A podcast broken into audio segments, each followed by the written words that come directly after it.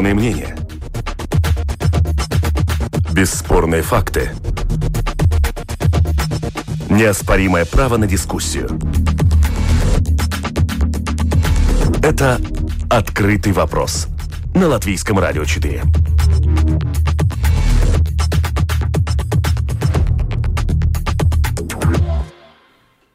Здравствуйте, вас приветствует Марина Ковалева. В эфире программа «Открытый вопрос». Европарламент утвердил пакет мобильности, который ужесточает правила деятельности грузовых автоперевозчиков в первую очередь из стран Восточной Европы. Латвия и еще восемь стран заявили, что эта реформа негативно скажется на едином рынке ЕС, но не были услышаны. Пакет мобильности – что это? Упорядочение единого рынка ЕС или самозащита Западной Европы от Восточной? Выдвинуты претенденты на пост главы Всемирной торговой организации. Кто и как остановит торговые войны в мире? Какие вызовы стоят перед ВТО? Это открытый вопрос. В студии вместе со мной находится Райта Карните, доктор экономики, академик, член правления Центра прогнозирования экономики. Здравствуйте. Здравствуйте. На прямой телефонной связи Гундерс Берзинш, декан факультета бизнеса, управления и экономики Латвийского университета, экономист. Здравствуйте. Добрый день. Курс на создание единого европейского рынка был взят еще в июне 1985 года, то есть 35 лет назад. В результате рынок ЕС сейчас крупнейший в мире. 447 миллионов потребителей, 56 миллионов рабочих мест, завязанных на торговле и едином рынке. Вот первый вопрос. Латвия в ЕС 16 лет. За это время что хорошего и что плохого дала Латвии принадлежность к единому рынку Европейского Европейского Союза. Райта Карните, пожалуйста, вам слово. Ну, во-первых, я думаю, что открытый рынок это больше, э, рынок больше, и мы знаем, что из Латвии очень э, много поступает товаров в другие государства, ну, разного вида. Э, экспорт занимает большое место, так же как импорт. Э, кстати, но, но все равно экспорт – это основа нашей экономики, можно даже сказать. И это понятно, потому что местный рынок маленький. Но, с другой стороны, это также э, вопрос конкуренции. Мы рано встали на, на тропу свободной торговли, когда еще не были подготовлены. И поэтому я думаю, что нельзя говорить только о выгодах, э, мы должны говорить также о потерях из- из-за того, что неподготовленно мы включились э, в открытый рынок. А в чем выражаются эти потери? Эти потери выражаются в том, что ну, мы почти не имеем сейчас свои предприятия, свои собственные, я имею в виду с национальным руководителем и, и собственником в основном. Э, и это, конечно, означает, что часть выгоды утекает за границей, потому что собственник э, это получает. Я думаю, и, и кроме того, не было времени для предприятий усилиться, укрепиться на рынке, чтобы они были способны равно, равномерно э, конкурировать со своими партнерами. То есть, проще говоря, как первоклассник был вынужден конкурировать уже с десятиклассниками и бежать на одну и ту же дистанцию. Да, вот именно. Гундерс Берзнич, ваше мнение, за это время что хорошего и что плохого дала Латвии принадлежность к единому рынку Европейского Союза? А, извините, пожалуйста, можно еще раз вопрос? Э, слышал. Латвия в ЕС уже 16 лет. И вот за это время что хорошего и что плохого дала Латвии принадлежность к единому рынку Европейского Союза, на ваш взгляд? Но самое главное это то, что Латвия получила доступ к, э, скажем, очень большому рынку без э, таможенных, таможенных как бы, препятствий и не надо больше оформлять документы на границах, а можно спокойно передвигаться между границами. И, скажем так, э, простой доступ, простые на, на расчеты и простые упрощенные, скажем так, э, э, действительно таможенные, таможенные вопросы и транс, транспортные вопросы. Это означает то, что, скажем так, проще продавать на этом рынке. Конечно, конкуренция больше. И, конечно, мы понимаем, что мы, может быть, и не были настолько готовы, но такие условия в нынешнем мире, что у нас другого выхода особенно и нету. Мы должны конкурировать и развиваться, может быть, даже больше, чем другие. Это нас вынуждают. Но ну, такая же ситуация реальная в жизни. Э, на рынке сейчас. Ну а теперь перейдем к конкретному случаю. Больше трех лет длились очень жаркие дебаты по пакету мобильности. Это три документа, которые касаются в основном работы грузовых автоперевозчиков. Это реформа в сфере дорожного транспорта. Она была одобрена, несмотря на то, что девять э, стран, это три страны Балтии, а также Болгария, Мальта, Польша, Венгрия, Кипр и Румыния, они э, выражали опасения, выражали недовольство вот этой транспортной э, реформой. Э, скажите, пожалуйста, вот э, как вы считаете, вот именно пакет мобильности, он направлен на что? На упорядочение единого рынка ЕС или это все-таки самозащита Западной Европы от Восточной? Гондерс, вам слово. Я бы сказал, что оба. А, то, что вы обе эти, эти варианты вы сказали, это, конечно, оба. А в этом пакете есть, э, ну, скажем так, и нормальные требования насчет, например, улучшения, а, улучшения жизни а, водителей, улучшения, э, скажем так, как ну, нужно устраивать станов, остановки на, для транспорта у больших дорог. Мы, мы сами мы видим, как стоят эти грузовики ночью, какие требования у этих стоянок. Это тоже принципе, это хорошая часть этого, этого пакета, что, конечно, вызывает э, большие, я бы сказал, э, сомнения в таких э, очень здравого смысла, в здравом смысле это то, что есть всякие требования, требования, которые ухудшат наши позиции наших транспортников в конкуренции в Европе. Ну, например, а через каждые 3-4 недели каждый водитель должен возвращаться домой и проводить, по-моему, почти неделю дома.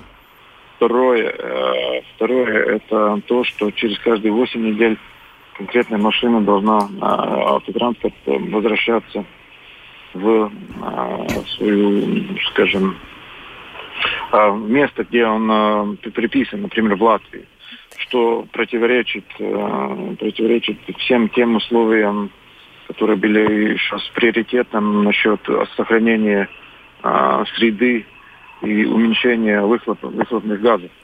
Тут я должна добавить, что вот Катерина Конечна, одна из докладчиков по этому вопросу, она, кстати, подчеркнула, что вот это требование о том, что водители должны возвращаться каждую третью или четвертую домой, оно не является стопроцентным требованием к исполнению, то есть просто работодатели должны предоставить водителям такую возможность, если те захотят вернуться домой, им это обеспечить. А, конечно, требование о том, что каждую восьмую неделю фура должна возвращаться на свою, так скажем, базу, место регистрации, это обязательно.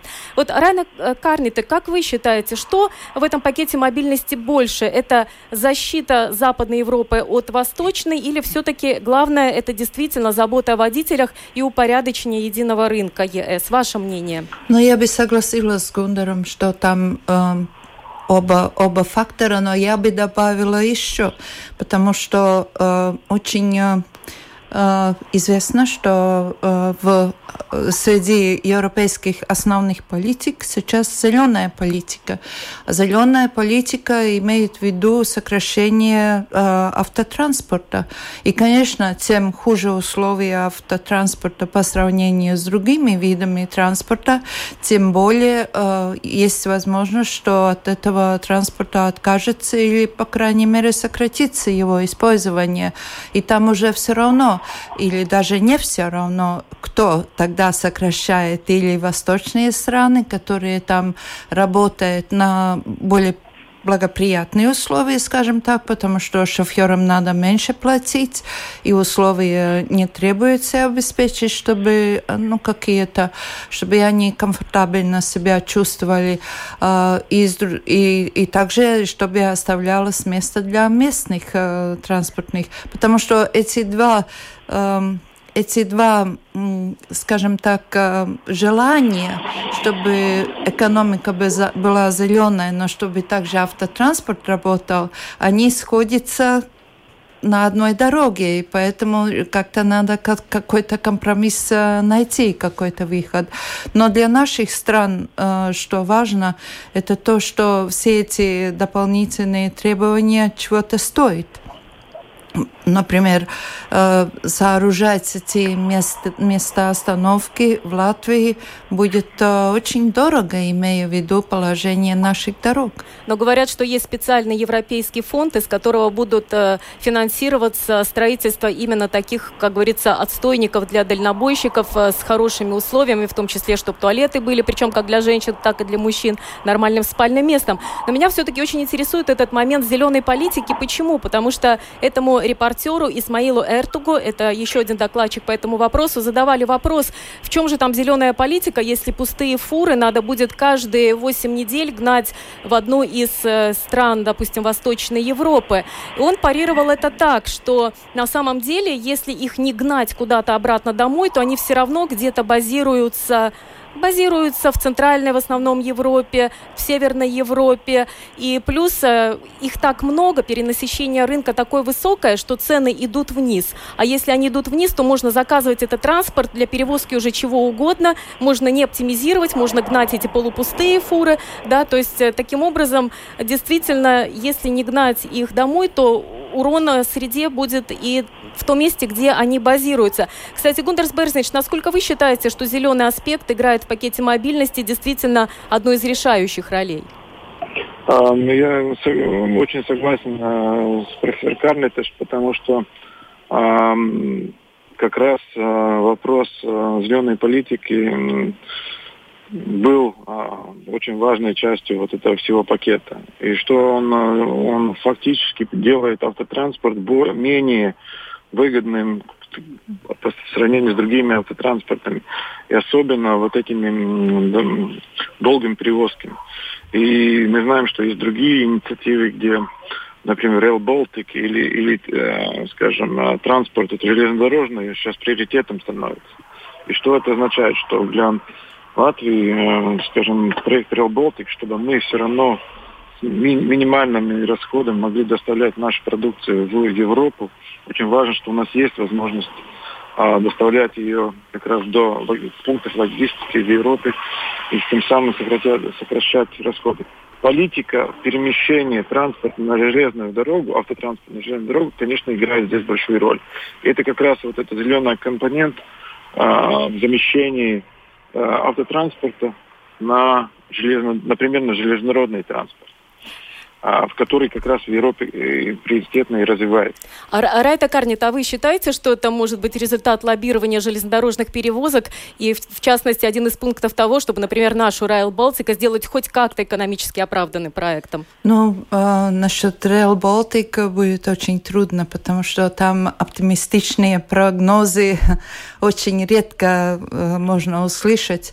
Но насчет железной дороги это, это верно, потому что это уже давно делается и нет успехов. Э, автотранспорт более выгодный в смысле таком, что там пере, пере, перегрузки э, меньше. Ну, один раз там загрузил, и до конечной остановки можно ехать, когда на железной дороге, по крайней мере, на станциях надо перегружать.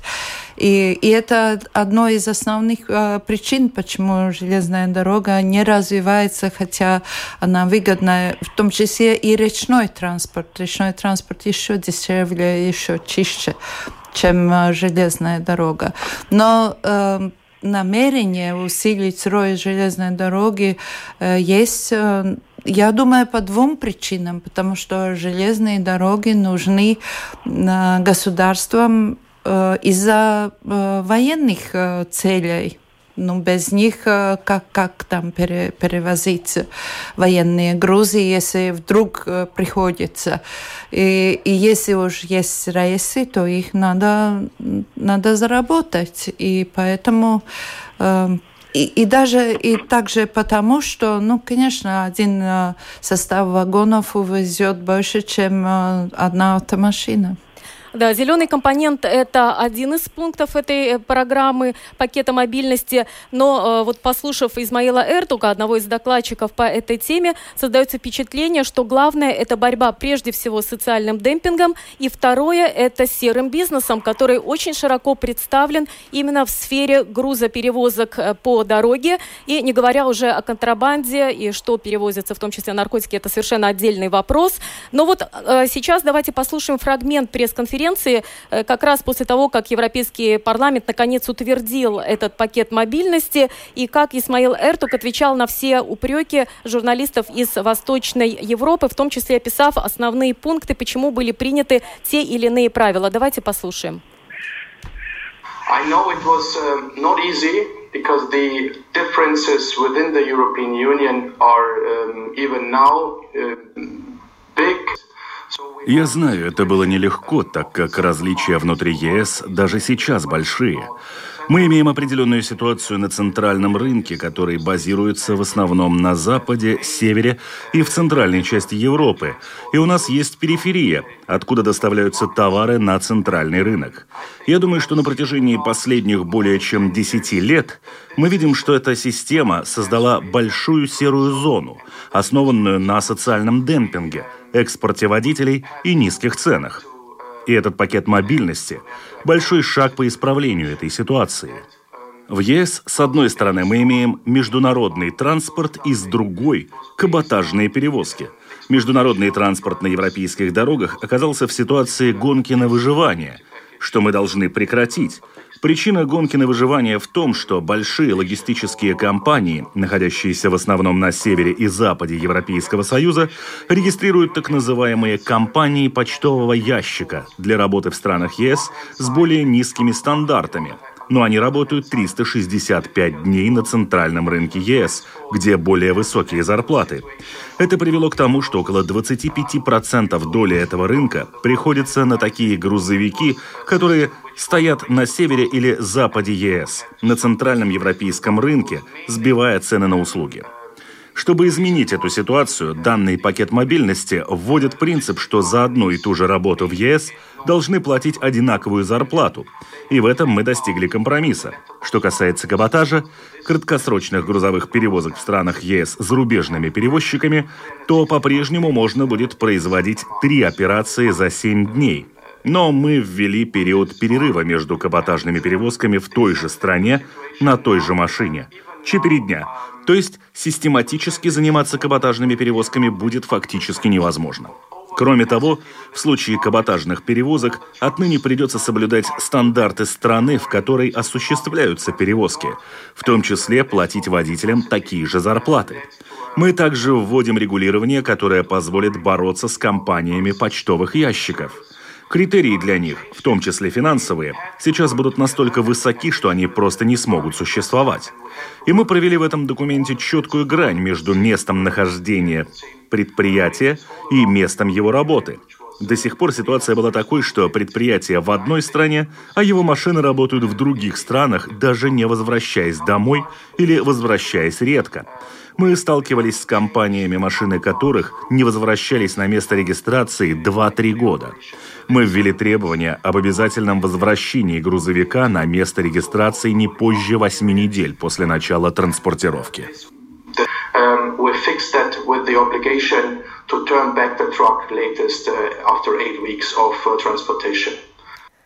Вот вопрос, э, Гудерс Берзинш, к вам. Вот насколько справедливы упреки в адрес э, компаний из Восточной Европы о том, что они работают в серой зоне, на ваш взгляд?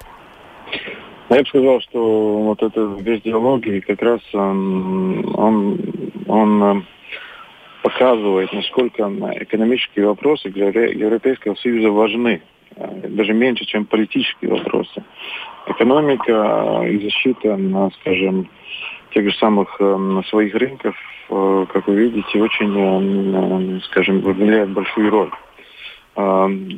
Э, то, что вот такая ситуация, как там было рассказано, что машины не возвращаются домой, работают а на этом э, рынке, как мир, конечно, существует, это э, факт. Э, правильно ли это или неправильно, это другой вопрос. Это уже э, скажем так, система, система этих разрешений, работы существует в Европе, и по ним можно работать. Но я бы сказал, хотел сказать, что самое главное то, что э, э, нашим перевозчикам, например, нашим из других стран будет намного труднее действительно работать на еврейском рынке. А, вроде рынок-то открыт, но работать, оказывается, будет намного сложнее, что, в принципе, противоречит самому принципу э, свободного рынка. Он как бы свободный, но, оказывается, не на совсем свободный в конкретном случае. А, и вот это, это как раз проблема. А еще одна проблема. В принципе, вот эти одинаковые зарплаты, а, то, что, ну, что как бы принцип одинаковых зарплат, это как бы одно. Но есть э, то, что э, для, например, компаний из других стран, которые не входят в ЕС, этого принципа нет. Например, украинские, российские, белорусские транспортники смогут перевозить уже не, несмотря на эти условия. Так что, Вы знаете, здесь а... большой вопрос, потому что, например, во время этой пресс-конференции да. говорилось, что перевозчики из третьих стран, в том числе Турции, России, Белоруссии, да, Украины, да. что они вроде как попадут э, тоже под эту директиву, но для них правила будут разработаны чуть позже осенью, ну. но им тоже будут вытеснять из рынка, это только следующий шаг. Ну, пока, пока вот это не, как бы не ясно, но пока они могут, э, скажем, скажем так, свободно как бы работать.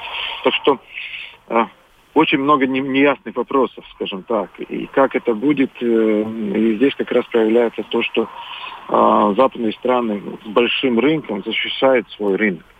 Райта Карнитов, ваше да. слово. У меня два комментария на, насчет этой пресс-конференции. Во-первых, я впервые слышу так открыто, э, чтобы говорилось о том, что ну, как бы э, эти мероприятия против какого-то какой-то группы государств, потому что ну там открыто так не говорилось, потому что Нет, там но... говорилось так, что мы работаем на благо всего Европейского Союза, а не конкретных да, стран, да, например, но... Болгарии или да-да, Румынии. Э, все ясно, но э, мы же умеем читать и слышать то, что говорилось, и говорилось очень открыто. Это обычно не принято в Европейском Союзе. Если даже было бы такие намерения, то э, это было бы сказано мягче, умнее и более дипломатично.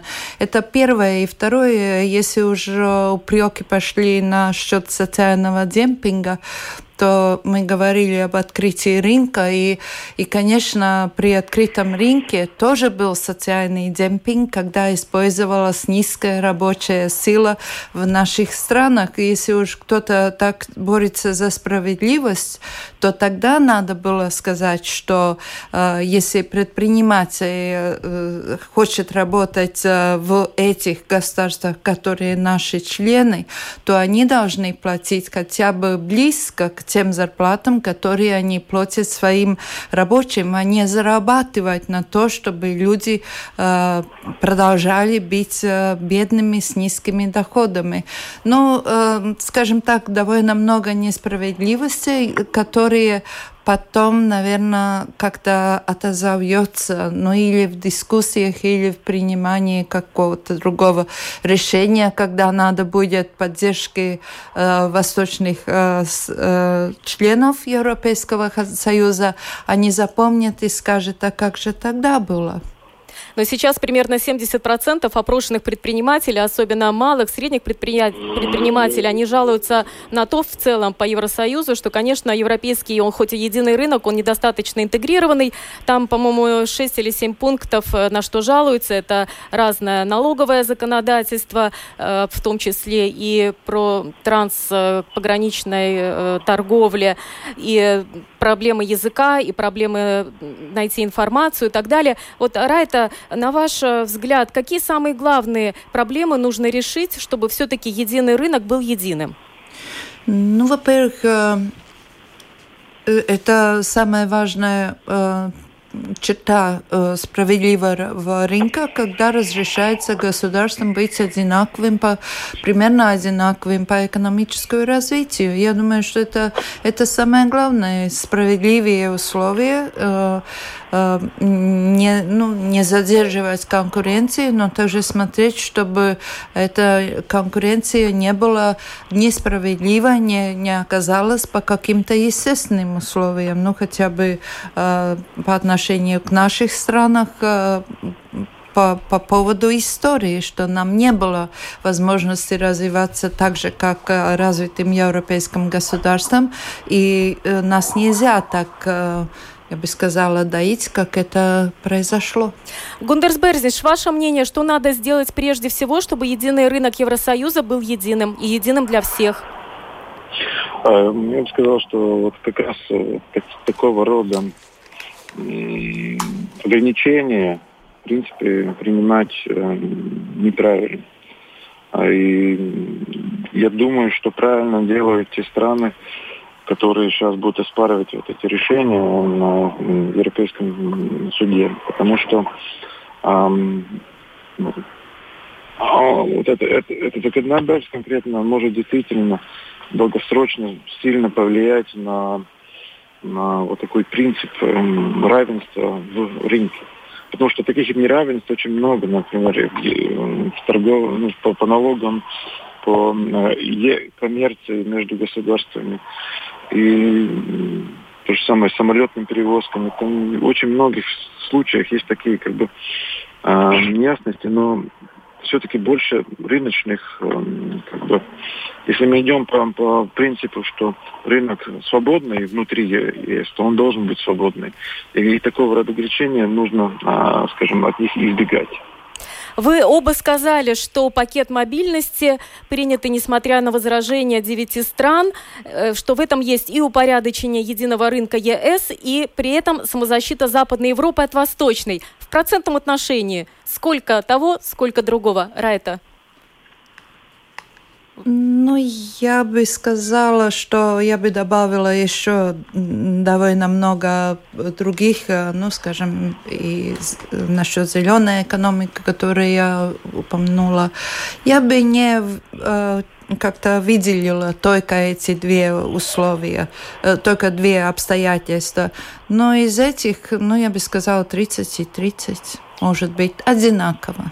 Гондерс Берзнич, а вы? Ваша пропорция? Я тоже я бы сказал, что поскольку вот этот зеленый компонент, компонент очень большой, примерно 30-30-30, можно так сказать, да. Спасибо, а, ваше мнение понятно. Спасибо.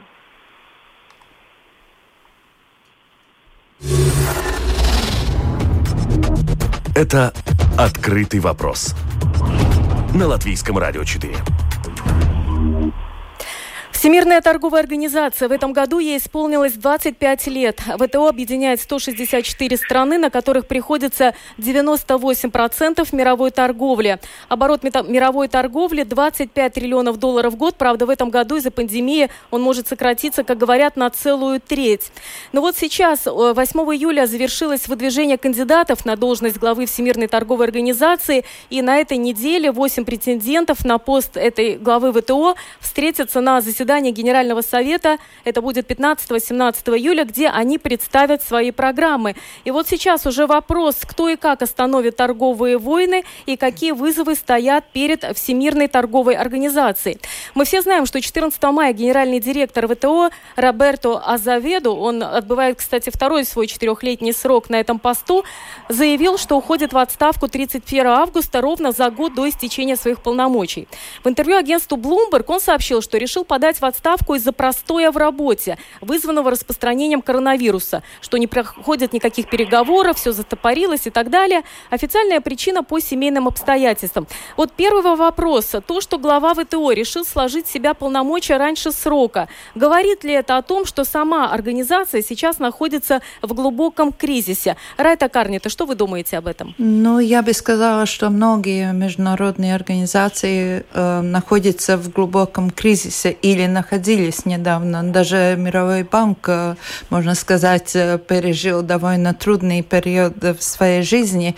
Э, мы знаем, что Мировая организация здоровья, я не знаю, как по-русски правильно называется, тоже из-за выхода Соединенных Штатов сейчас в трудном положении.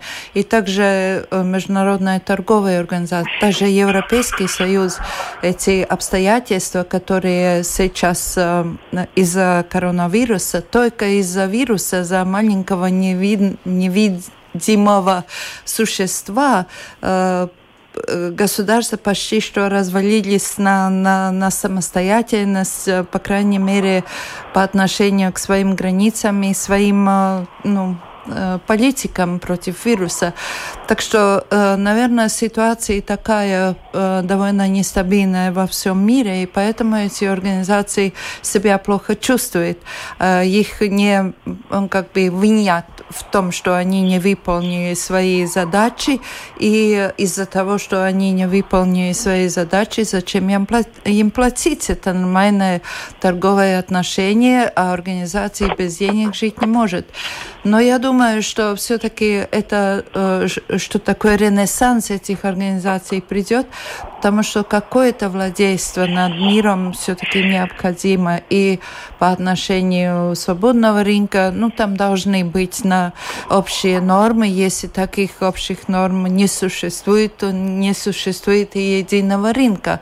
Э, другой вопрос, э, можно ли тогда говорить о либеральной экономике, если есть такие сильные международные организации, сверхгосударственные, которые диктуют э, уже обязательства государства. То есть вы ставите под сомнение их э, целесообразность в данный момент? Нет, я ставлю под сомнение разговоры о либеральной экономике в этих случаях, когда э, сильно действуют такие международные организации. То есть это уже я регулируемая экономика, да, да плановая? Уже, да, то, что мы проходили.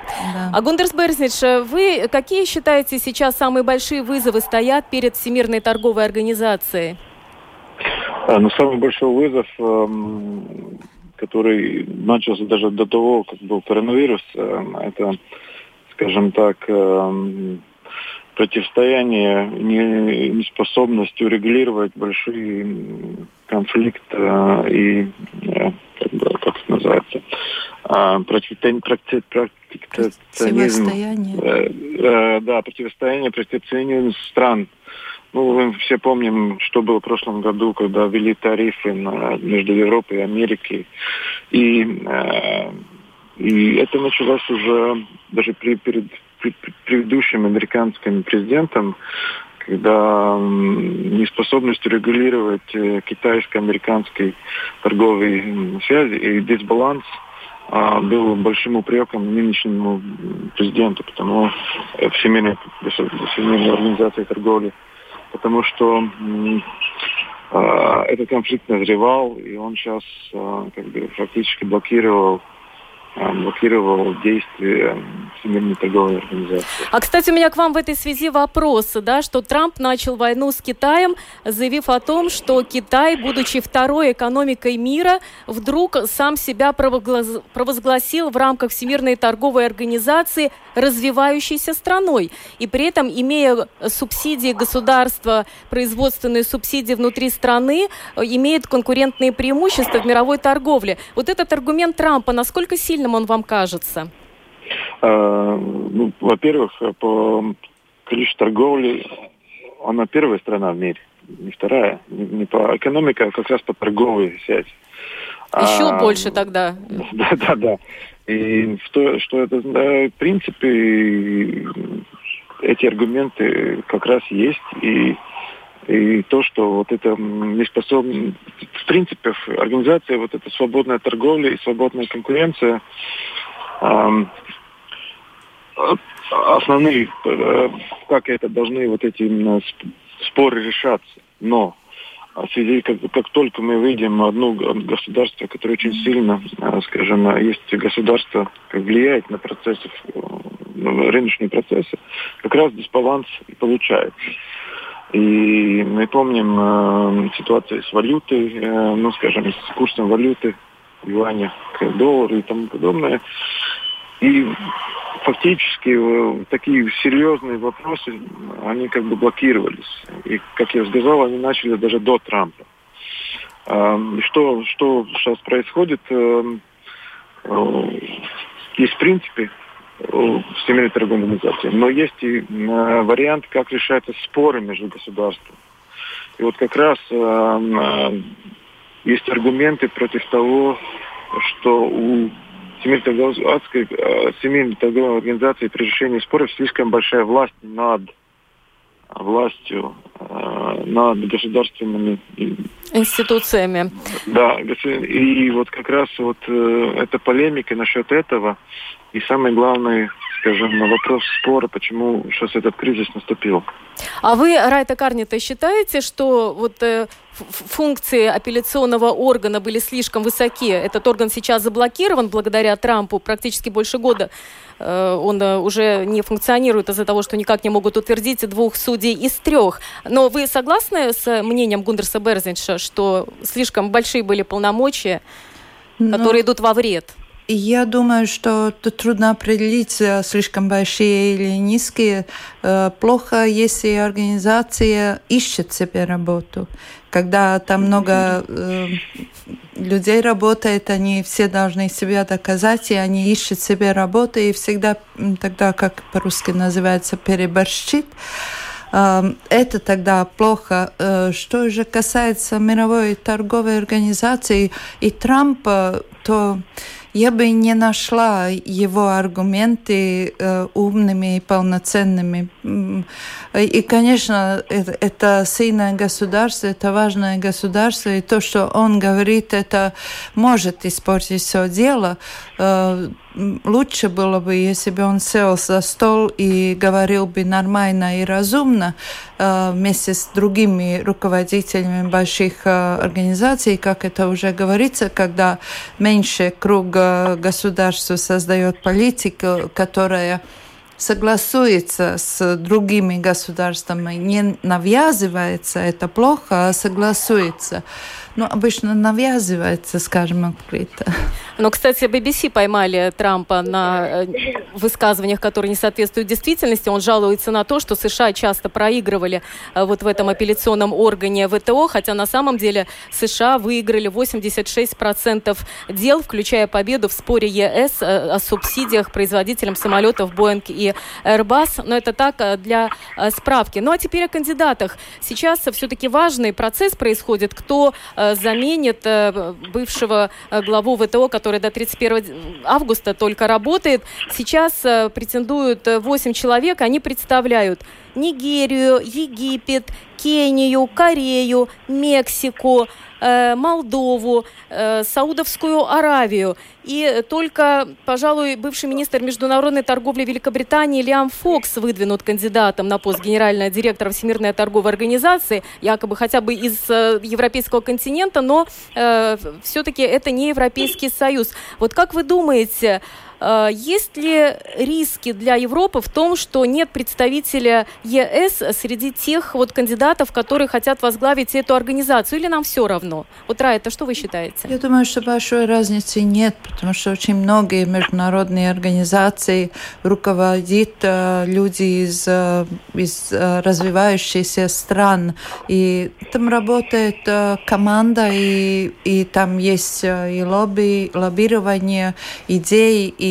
влияние всякого разного рода, и там э, может быть э, не так важно, кто, кто руководитель. Ну. Гундерс Берзнич, а вы как считаете, насколько важно то, кто возглавит ВТО на э, следующий срок? Ну, самое важное, по-моему, то, что кто сможет, кто из кандидатов сможет э, усмирить и как раз, как и как уже было говорено, сказано, посидеть на стол, у стола переговоров эти очень страны с очень разным интересом. Глобальных игроков, которые ведут да. войну между собой. На данный момент да. мы знаем две страны, но не факт, что к ним не подключится кто-то еще. Да, очень важно, чтобы у этого человека, неважно откуда он был, были а, способности и, скажем, возможности действительно нормально говорить насчет свободной торговли в мире, потому что ну, это то, что делает э, весь мир более богатым, что есть возможность, скажем, вот этого э, глобальной торговли на равноправных условиях. И человек, который будет руководить этой организацией, у него очень сложная роль, потому что есть очень сейчас много монополярный мир, много сильных сторон, которые каждая защищает свои интересы, и кандидат должен иметь возможность все-таки усадить у одного стола и говорить насчет, как будем жить, чтобы было для всех лучше. Но подводя итог, понятно, что миссия Всемирной торговой организации обеспечить, чтобы в торговле не правил закон джунглей. Вы уже сказали, что одна из первоочередных задач посадить крупных игроков за стол переговоров. Может быть, еще пару пунктов, что нужно сделать, чтобы эта миссия была выполнима? Чтобы в торговле не правил закон джунглей, я имею в виду. А, если могу сказать, что то, ну, Вообще правило, правильно джунглей что означает? Это то, что все, тот, который сильнее, имеет право. Более прав, чем тем, кто менее силен. А, вот. Как раз, чтобы этого не было, должны признать, что э, правила, нормальные правила игры для всех более выгодны. И как раз в этом случае, я думаю, ЕС может сыграть особенно Германия и Европейский Союз, который отказался от своего кандидата, чтобы не было конфликта, и можно продвигать такого кандидата, который бы как раз эм, смог эм, думать насчет более э, такого справедливого, э, справедливой торговой системы в мире, которая всем приносит более большую выгоду. Спасибо, Райта Карните. Ну, я думаю, что если уж в организации есть трудности, то самая первая задача – это выяснить, почему есть такие трудности, что э, слишком много, что не хватает, э, анализировать э, работу и принятые решения организациям надо постоянно и всегда. И, конечно, надо учитывать тот фактор, что Трамп может быть выбран еще раз. Это не исключается.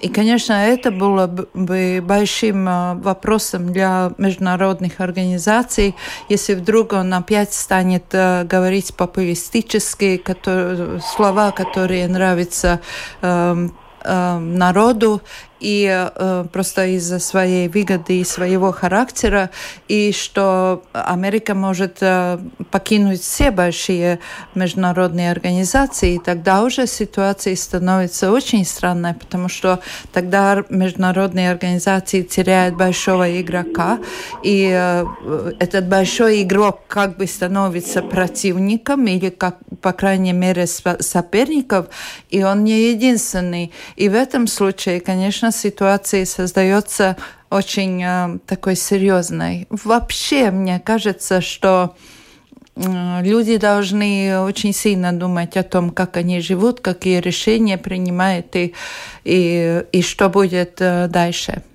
Спасибо. Сегодня в программе «Открытый вопрос» мы обсудили две темы. Пакет мобильности. Что это упорядочение единого рынка ЕС или самозащита Западной Европы от Восточной? Наши эксперты сошлись что, на том, что и то, и другое – а миссия ВТО обеспечить, чтобы в торговле не правил закон джунглей. И выполнение миссии будет возложено в том числе на нового главу ВТО, кандидатура которого уже на финишной прямой будет ясна примерно в декабре.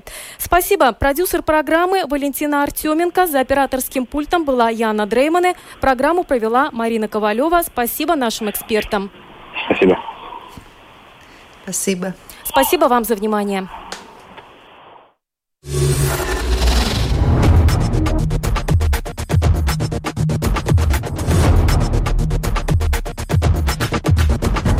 Спорные мнения. Бесспорные факты. Неоспоримое право на дискуссию. Это «Открытый вопрос» на Латвийском радио 4.